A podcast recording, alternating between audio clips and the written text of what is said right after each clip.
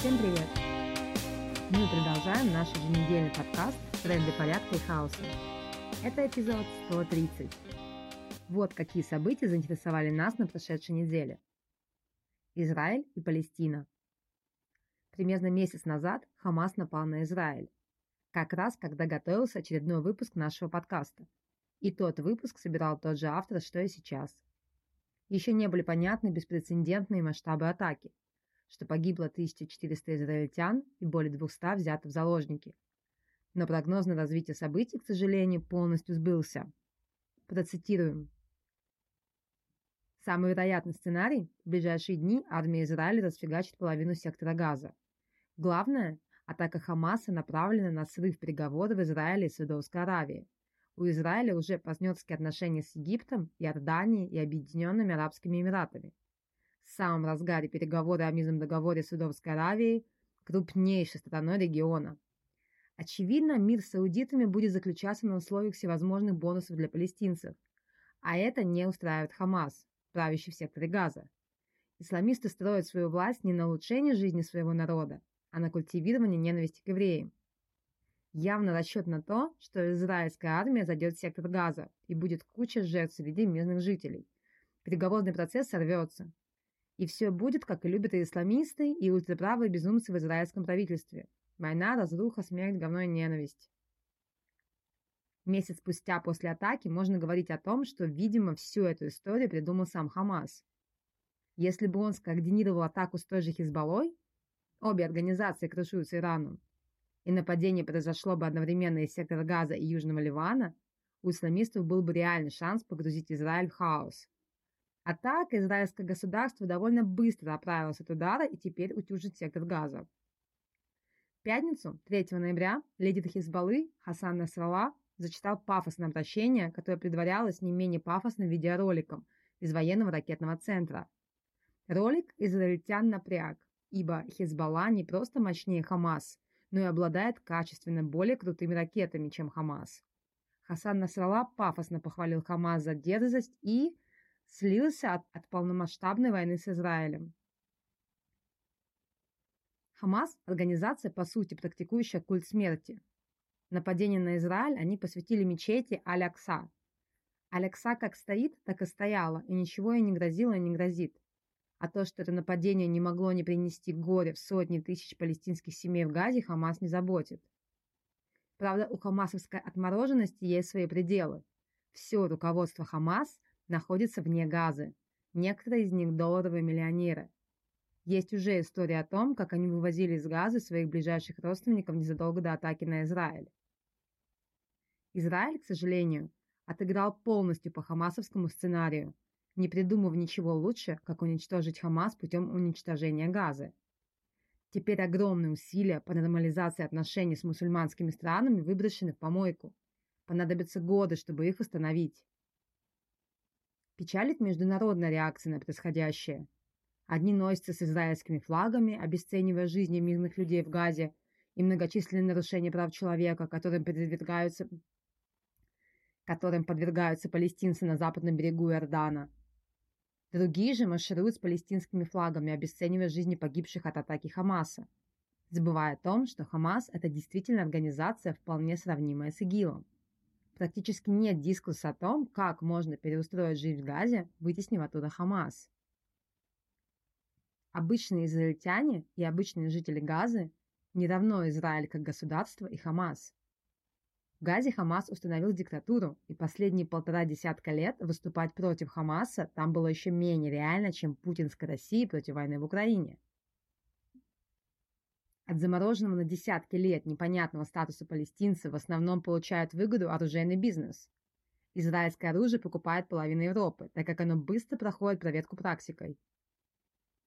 Обычные израильтяне от этой ситуации имеют в основном неприятности.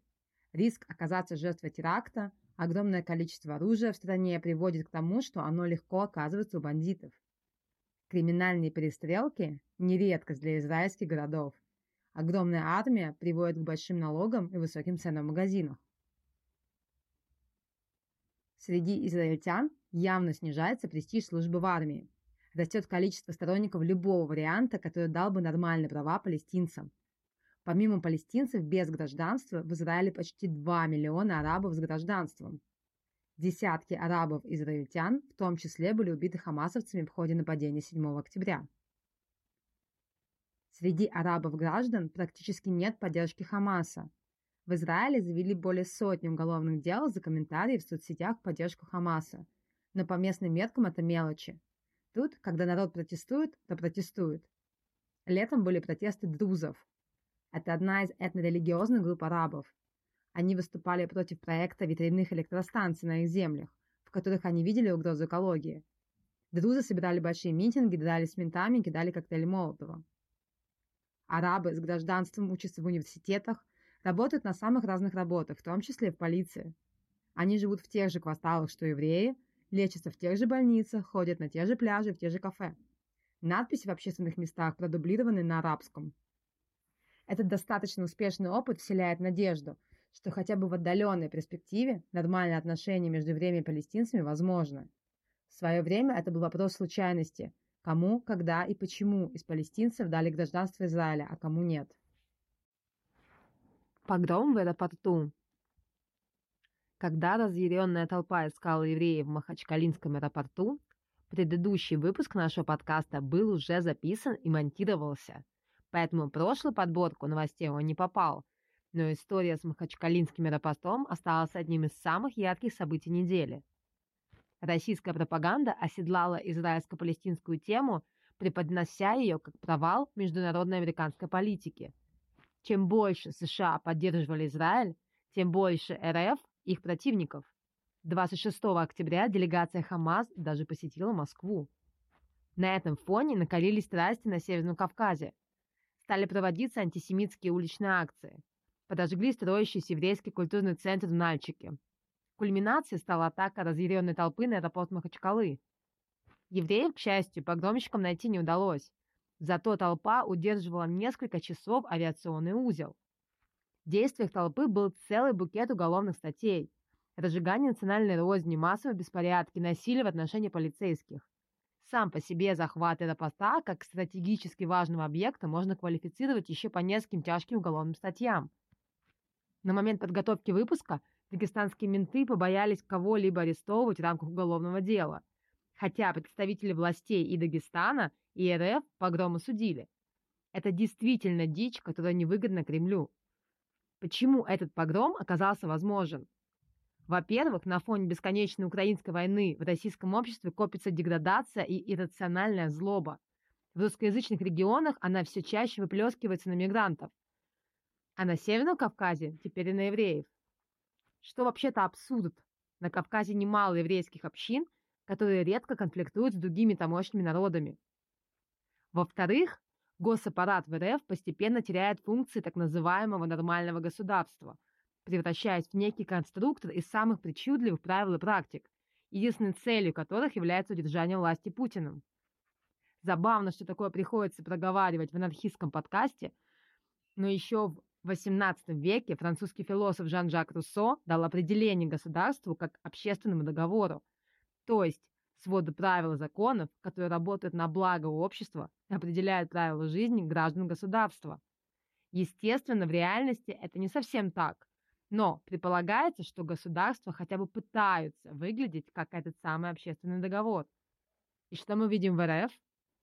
Если ты достаточно крутой, можно предпринять попытку мятежа, сопряженную с гибелью офицеров российской армии, и тебя не арестуют, а из-под взорвут в частном самолете, параллельно убив ни в чем не виноватых пилотов и стюардессу. Если ты достаточно крутой, можно привести в СИЗО своего 15-летнего сына, который забьет одного из подследственных, и за это не просто никто не ответит, а сыночку дадут региональные ордена разных субъектов РФ. Обязательных для всех законов больше нет. Кто сильнее, тот и прав. Остается надеяться, что простые россияне постепенно поймут, что таким же способом можно избавиться от кремлевских упырей, мусоров и олигархов-дармоедов. Дмитрий Петров и русские нации. Автор текста этого эпизода подписан на телеграм-канал Русского добровольческого корпуса, РДК, группировки ультраправых, сражающиеся в рядах ВСУ. Там недавно были посты, которые бы хотелось прокомментировать. 9 ноября в Вильнюсе пройдет очередной форум «Свободной России». Большая тусовка российской оппозиции за рубежом. ЭДДК примет участие в этом форуме. Что тут сказать? Хорошо, блин, что мы, анархисты, никак с этим форумом не связаны. Кроме того, в канале ЭДДК видели фото Димы Петрова, эколога, в пантеоне русских героев, погибших с оружием в руках в борьбе с путинским режимом. Дима – герой. Не могу с этим не согласиться. Дима – человек, принадлежавший к русской культуре, определявший самого себя как русского человека. И да, он отдал свою жизнь ради перемен к лучшему в России. Но в помоечном пантеоне РДК Диме никак не место. Наверное, господам нацикам это важно. У Димы в том числе еврейское происхождение. С середины 2000-х и в начале 2010-х годов в Москве Дима поучаствовал просто во всех видах атак на нацистов, которые тогда практиковались. Массовых драках, поджоге помещений автомобилей нацистов, нападениях небольшими группами в темных закоулках с ножами на нацистов. К середине 2000-х Дима Петров и многие другие люди его поколения прекратили такую деятельность, потому что нацистское движение сошло практически на нет. То, что в Украине анархисты оказались по одну сторону фронта со многими русскими нациями, ни в коем виде отношение к нацистам не улучшило. Это ничего не значащая воля случая и временное наличие одного общего врага – империалистической путинской России. Но с фашистами нам в любом случае не по дороге, неважно какие у них нашивки на рукавах триколором или с трезубом. Ну вот и все на сегодня. Напоминаем, что в трендах порядка и хаоса участники автономного действия и другие авторы дают анархистские оценки текущим событиям. Слушайте нас на YouTube, SoundCloud и других платформах. Заходите на наш сайт autonom.org, подписывайтесь на нашу еженедельную email-рассылку.